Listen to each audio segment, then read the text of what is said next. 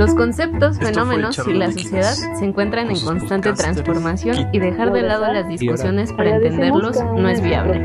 En charlas líquidas abordamos esos temas que todos quieren. Síganos. Síguenos para unirte a estas charlas en Twitter, Facebook e Instagram como charlas líquidas.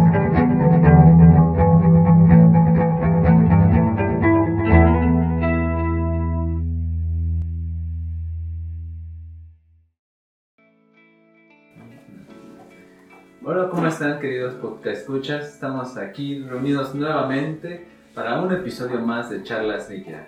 El día de hoy traemos un episodio un tanto diferente a todo lo que han escuchado porque ahora traemos una pequeña sección en la cual investigaremos un poco sobre un tema, en este caso va a ser sobre el arte, ya lo han visto ahí en el título. Pero antes, ¿cómo están queridos compañeros? ¿Cómo estás, ¿Cómo estás, Kit? Muy bien, gracias. ¿Ustedes qué tal? Eh, bastante bien, bastante caluroso en estos días. Pero aquí andamos eh, en este nuevo formato, como que dándole esta, esta nueva visión acerca del tema. Probablemente ya hayamos tocado, pero ahora va a ser de manera más profundizada y, y sobre todo estructurada. ¿Y cuál es el tema? Pues el tema, como ya lo mencioné, es el arte. En este caso van a ver el título, El arte y su discurso, parte 1. En esta parte, pues básicamente nos vamos a centrar en una introducción dando pequeñas definiciones y pequeños conceptos claves o ideas claves que vamos a ir eh, tratando de desarrollar o entretejer en los demás episodios. Eh, bueno, antes de seguir, yo creo que es preciso puntualizar eh, en este caso, ¿qué nos llevó a este tema? No sé si quieran decir. ¿Por qué escogimos el arte? ah, fíjate que yo soy de estas personas que aún sienten esta como una especie de alejamiento al respecto del arte que se hace hoy en día como que la mayoría de las veces no lo llevo a, captar, más que nada a entender. Y esto probablemente sea eh, nada más cosa mía y que probablemente los historiadores de arte o los curadores, posiblemente los, los teóricos de la materia sepan más al respecto. Pero creo que hablo por muchas personas cuando digo que eh, probablemente no todo la historia del arte o que hemos vivido al respecto del arte nos haya eh, impactado de manera personal, pero yo creo que alguna canción, alguna película, alguna, alguna otra cosa de un objeto artístico te haya despertado o te haya motivado a, hacer, a sentir este, ciertas cosas. Entonces, yo creo que es una justificación muy válida de cómo llegar hasta ahí, hasta, hasta el hasta el tema del arte y sobre todo aún más el, el discurso que carrea, porque pues muchas veces se le critica, ¿no? Ser demasiado banal, demasiado superfluo, demasiado hermético incluso para el artista que crea la obra de arte y no, no exporta su discurso hacia otras, hacia el espectador. Y eso también es algo que, pues, eh, más que nada de argumentar, también se critica por parte de la... Esto vamos a eh, seguir pues, profundizando en este, en este episodio o eh, más adelante, en las siguientes partes. Así es, en resumen, pues de mi parte fue uno de los temas más fáciles que se me ocurrió. no, no fácil, pero sí que tengo más presente por distintas cuestiones en investigaciones que hago o ideas que tengo por ahí ahí vagando. Pero Comencemos ahora con una definición de arte. Ustedes, Laura, ¿tú cómo describirías eh, el arte en un principio? Pues yo saqué una definición que me pareció muy curiosa que es el arte es el medio para la fusión del individuo con todo lo demás. O sea, bueno, yo consulté un texto que se llama La necesidad del arte y me pareció muy interesante como pues, la relación que hacía entre el sujeto individuo y la sociedad y como que la necesidad de querer salirse de lo individual para lo social y cómo lo social tiene impacto en lo individual. Entonces, partiría de ahí. ¿Ustedes Ok, yo comparto un poco esta idea del arte como parte de,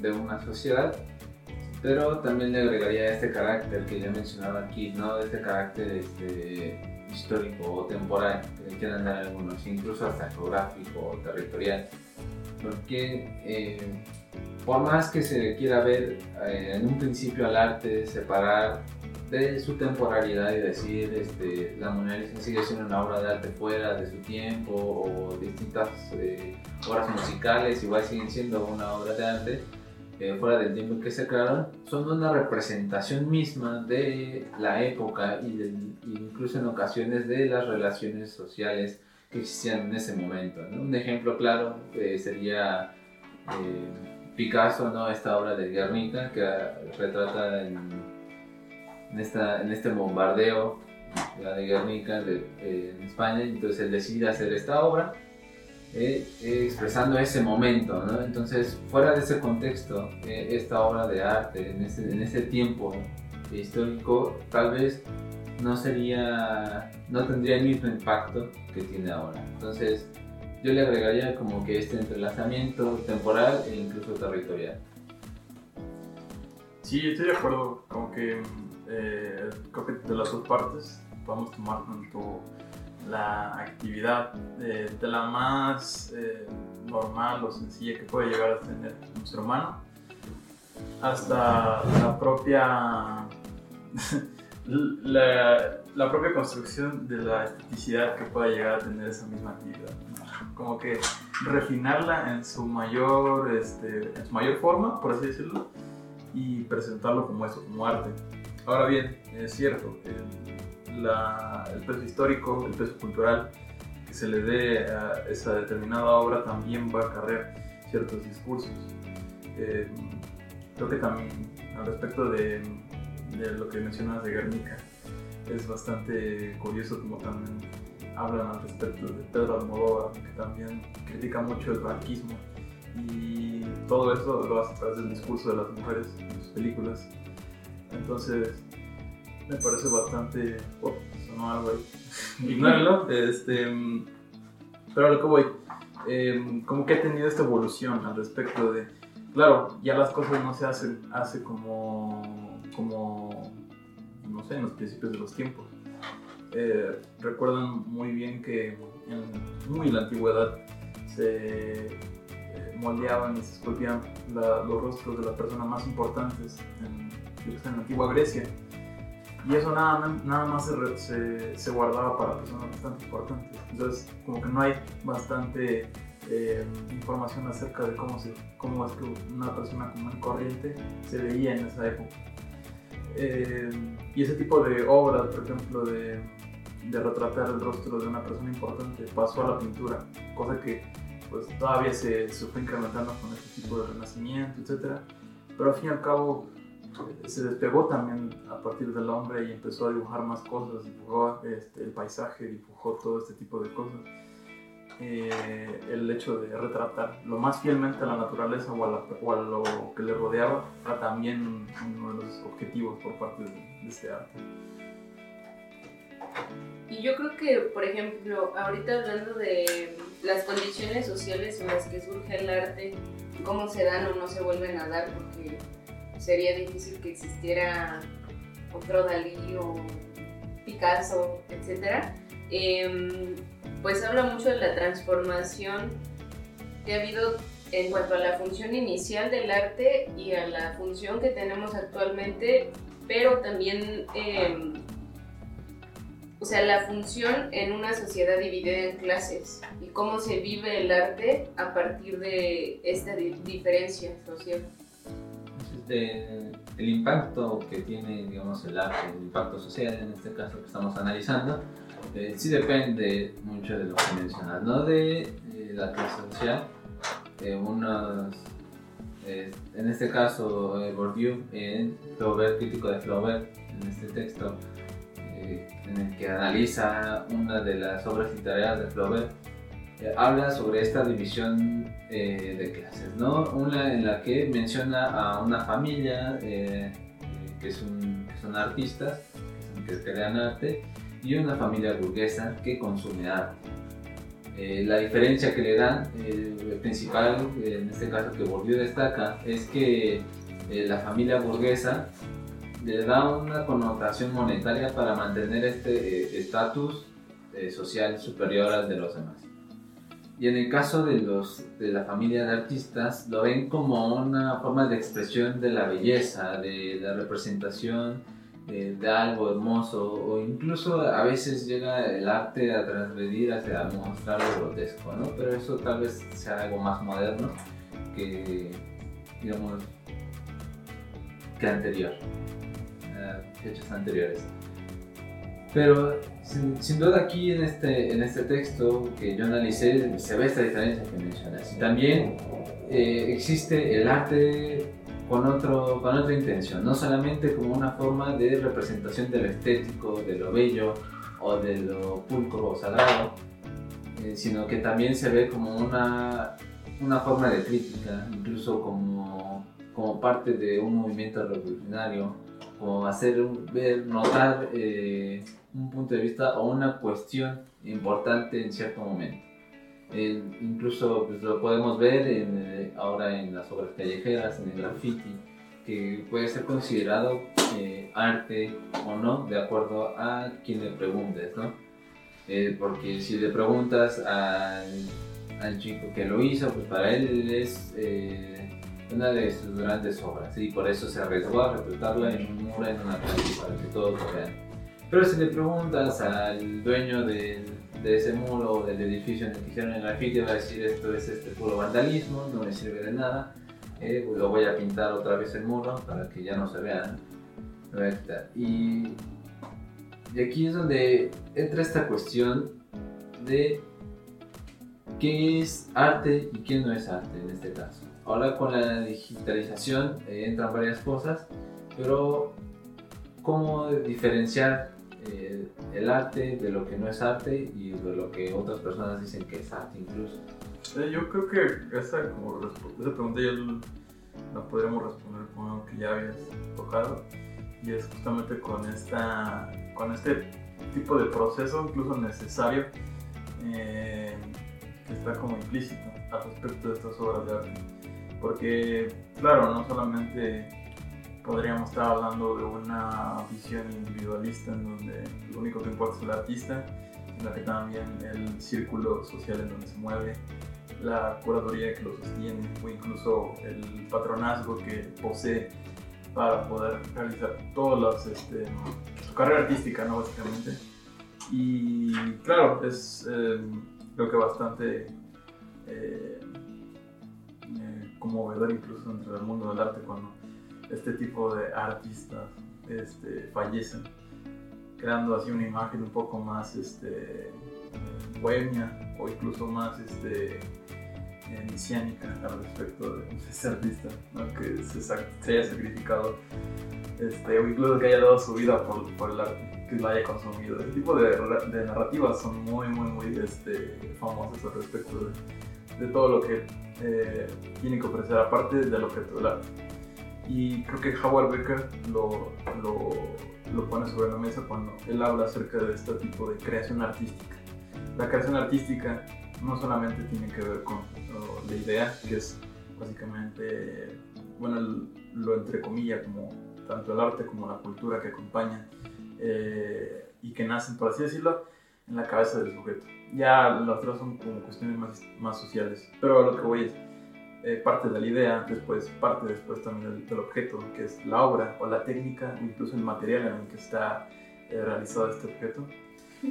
El individuo, que es el artista y el espectador. Después tenemos al lenguaje, que son los discursos que están alrededor del objeto del arte para eh, medir, no, no, más bien para mediar la, la experiencia artística o más bien poética que voy a encontrar el espectador.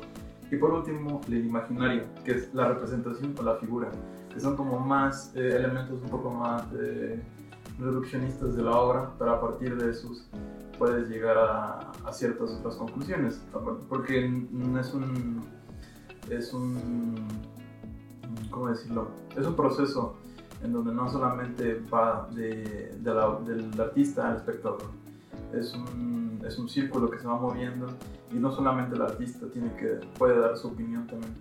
Muy bien conocidos los críticos de arte, son los que también mueven este mercado artístico y eh, ovacionan o abuchean a, estos nuevos este, talentos. Y creo que Howard Becker en esta idea de okay, presentarnos todo esto y decir, eh, hasta este momento en donde ya podemos ver la relevancia o el discurso en más medios, no solamente en, la, creación artística, en, la obra, sino ya podemos estar hablando de creación artística. En, este punto, siento que tocaste una parte importante, ¿no? O sea, yo sí es importante el círculo en que se desarrolla el arte, eh, quiénes son los eh, integrantes de este círculo, eh, creadores de arte, pero también eh, una parte importante es diferenciar la obra de arte del artista, porque si bien la, la, negación, no, la negación no, sino una, una parte importante de los conceptos de Hegel, digamos, es la ahorita no me acuerdo exactamente cómo es, pero lo manejaré como objetivación. La objetivación de la idea eh, plasmada en la obra de arte. Ya sea una música, una fotografía, una película, una, escultura, una pintura eh, o una obra literaria, eh, la idea deja de pertenecer al artista en este sentido, digamos, un poco filosófico. Obviamente no nos metemos con derechos de autor en este caso, pues, cualquier persona que tenga duda, sino en el aspecto filosófico ya no le pertenece esta idea al artista, sino que eh, la idea ya está plasmada en la obra que el artista ha creado. Y se ha objetivado y ahora forma parte de la realidad, está fuera de él y ya no la puede modificar una vez terminada, eh, digámoslo así digamos, sí se puede modificar, se puede destruir todo, pero digamos, la idea como tal plasmada eh, ya no le pertenece al artista y ahora corresponde a los demás, en este caso que mencionaba Brown, eh, sobre eh, los críticos de arte o el mismo público, en ocasiones en un museo o en un concierto, ¿no? lo juzga y dice, no, pues esta, esta obra me causa tristeza, me causa alegría, me impacta la profundidad de los colores que eligió, etc. Pero siento que parte importante es que quede plasmada eh, esta eh, objetivación de la idea que tenía el artista. Si no, eh, existiría, abriríamos paso a la posmodernidad y que todo puede ser válido y significaría que cada quien interpreta como se le da la gana de lo que ve. Por favor. Así es. Pues en realidad, por ejemplo, Em, o sea, el artista tiene un trabajo sumamente impresionante a mi parecer porque como que a partir de las experiencias las transforma en, pues no sé si sería como conceptos, recuerdos, expresiones, para después darle forma en, como en materia. Y, y yo sí creo que bueno, no sé, es que es muy complejo la pregunta que hacías de cómo decir que algo es una obra de arte o no, que tanto sí. Em, pues tenemos que partir otra vez de... Hay condiciones sociales en las que surge y al final yo creo que se puede considerar una obra siempre que sea algo consciente y racional, o sea, que tenga base, que tenga sustento, porque mm, lo vemos en, en, los museos de arte moderno. Es impresionante cómo una silla blanca en una esquina puede ser una obra de arte, pero pues si no analizas como la razón o las bases del discurso por el que se presenta eso ahí, no tiene absoluto sentido. Entonces, mm, pues se vuelve un poco complejo y creo que también tenemos que tener en cuenta que las obras de arte son parte y son reflejo de la sociedad porque al final están hechas de individuos que son, que son, que nacen aquí, ¿no? Entonces siempre va a haber contradicciones, siempre va a haber tensiones, pero pues lo de siempre, la sociedad es así y es un reflejo de...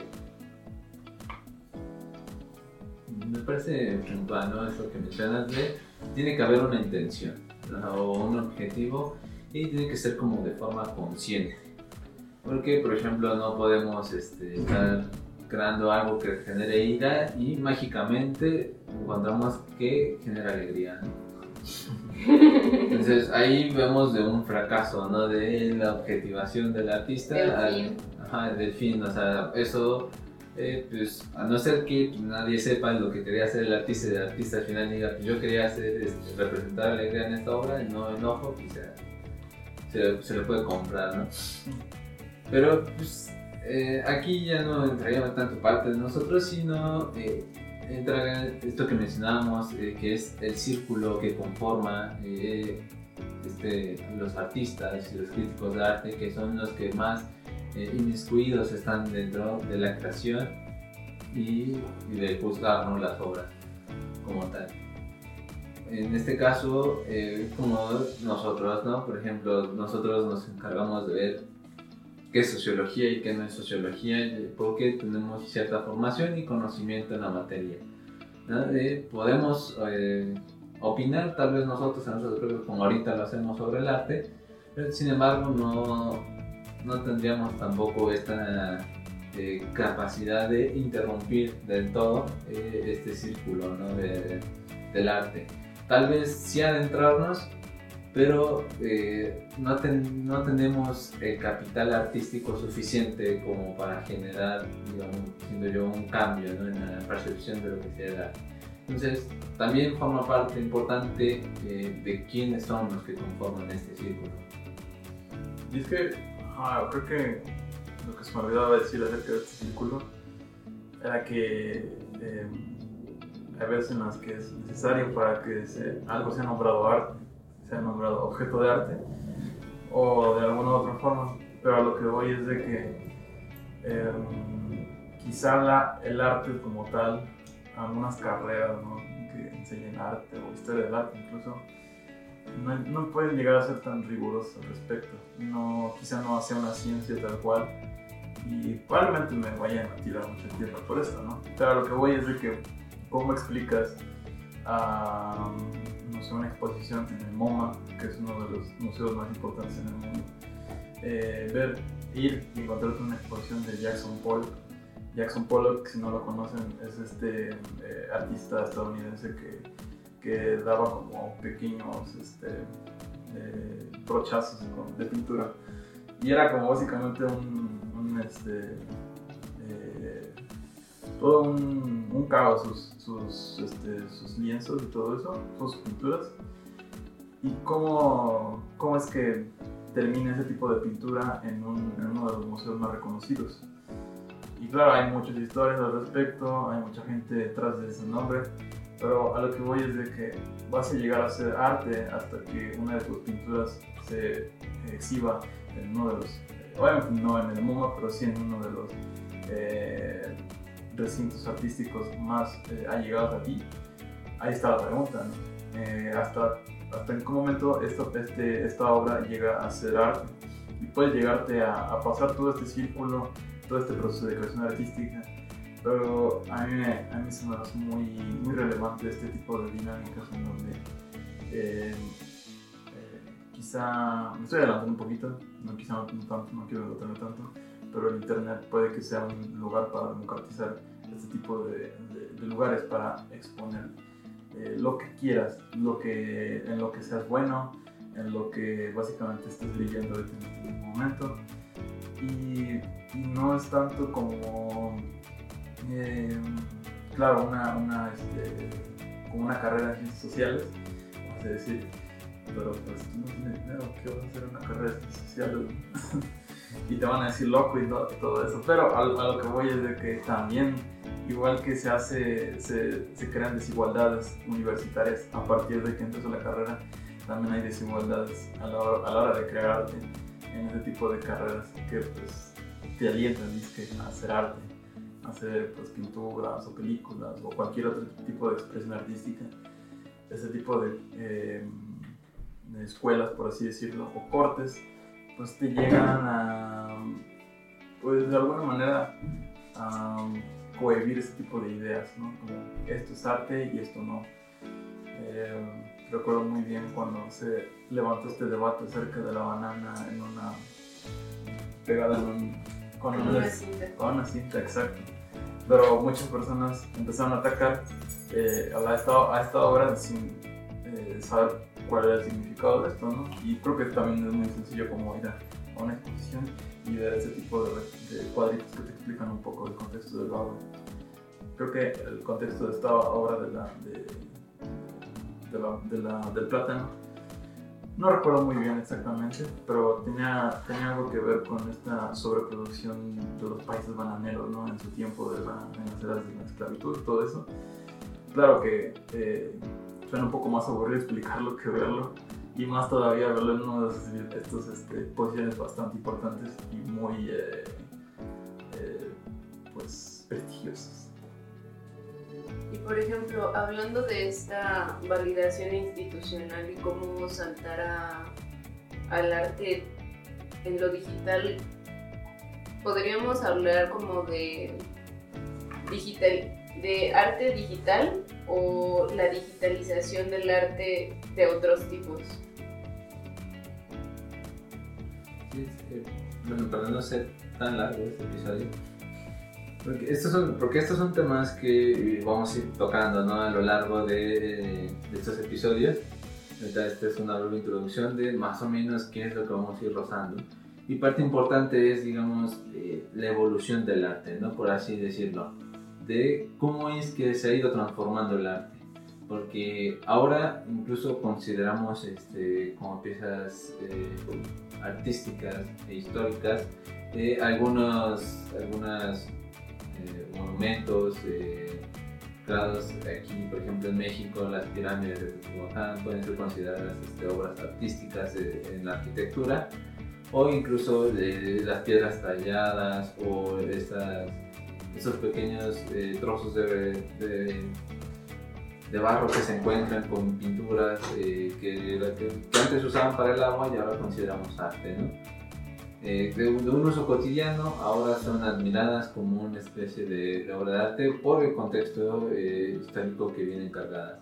A una, a una evolución, a una creación estética de la belleza, una creación de la belleza, a obras más este, orientadas hacia la pintura o la música, ¿no? Eh, que están construidas con cierta armonía, que tienen que tener cierta no sé, cierta, cierta combinación de notas para que suene agradable o no, dependiendo de la intención del artista, pero que tenga una armonía y un ritmo que pueda ser comprensible. En, otra, para ir, seguir avanzando en esta evolución, ahora vemos que el arte puede también eh, evolucionar a otros espacios, ¿no? ya mencionaban, a los espacios eh, del Internet, a espacios eh, cibernéticos en este caso. Y gran parte de la intención ahora de, este, de, este, estos episodios pues es también ir eh, viendo paso por paso para no hacer largo un solo episodio esas cuestiones. Pero ahora, ¿qué, ¿qué querrían agregar como último que crean que no va a faltar para que nuestros podcast escuchan y los usuarios de YouTube en este caso? los que estén viendo YouTube, saludos. Saludos, saludos. Eh, sepan, para que sea importante, que sepan para los siguientes episodios. Mm, yo empezaría eh, contando algo este, que apenas aprendí. Mientras, creo que cuando, al final cuando vi este, la película de Norma, no sé si todo el mundo la conozca, que acaba de salir apenas, es una épica de vikingos, ¿no? Y tengo un amigo que eh, le gustan mucho las películas de vikingos y todo esto. Y él me hablaba acerca de lo perdida que está la cultura vikinga en el mundo. Esto producto de que el, pues todo el movimiento y la avalancha cristiana en Europa pues tuvo o vio con malos ojos todo este tipo de cultura vikinga, tanto que pues la preferirían eh, quemada, desaparecida, hundida, lo que sea, que estar este, hoy hasta nuestros días expuesta en algún lugar. Y yo creo que es bastante, eh, puede llegar a ser una cultura chocante, una, una postura chocante, pero yo creo que eh, cualquier otro tipo de, obra puede llegar a ser este, mucho ruido por lo mínimo que, vaya a expresar, por el mínimo discurso que vaya a emplear. Es valioso hasta cierto punto. Claro que no tiene que ser bastante este, reaccionaria, ¿no? Como esta película de Pink, no se habrán oído acerca de... Era una película muy homofóbica, no, no se molesten en buscarla. Este, pero a lo que voy es de que ya hay este tipo de tolerancia un poco más este, eh, abierta hacia todo lo que se cree, hacia todo lo, que, lo nuevo que nos, que nos puede ofrecer el mundo del arte. Uh, aún, así, aún, con, lo, lo, cargado que está de, de, Occidente y de Europa. ¿Qué, qué, ¿Qué más agregarías para que sepan nuestros escuchen? pues yo solo plantearía como tal vez una de, de las finalidades del arte sería como el equilibrio de...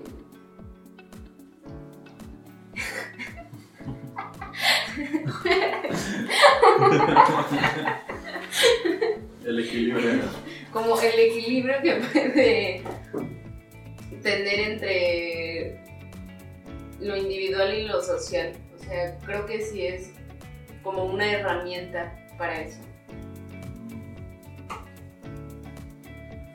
Pues yo agregaría que, bueno, profundizaría esta connotación social de, la, de las obras de arte en, en su impacto en la sociedad, un poco como lo que quería, quiere decir Laura Sal y también Kit, eh, con estos ejemplos que nos dio.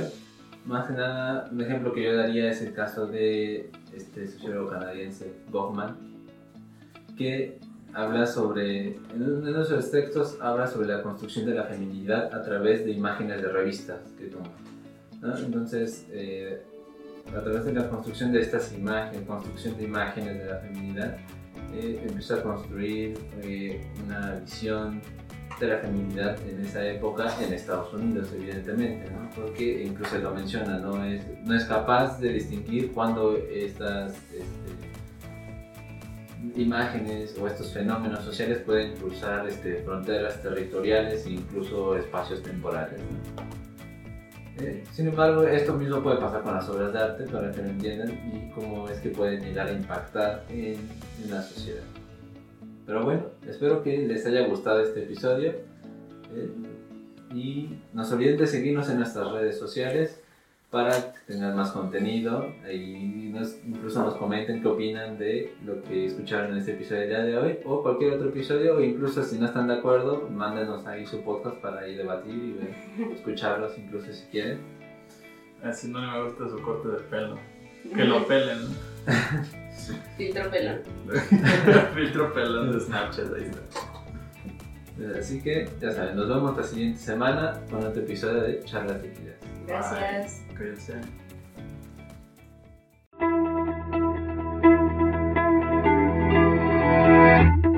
Esto fue Charlas Líquidas con sus podcasters Kit, Laura Sá y ahora Agradecemos cada una de sus propuestas y les invitamos a unirse a nuestra comunidad. Síganos en Facebook, Twitter e Instagram como Charlas Líquidas.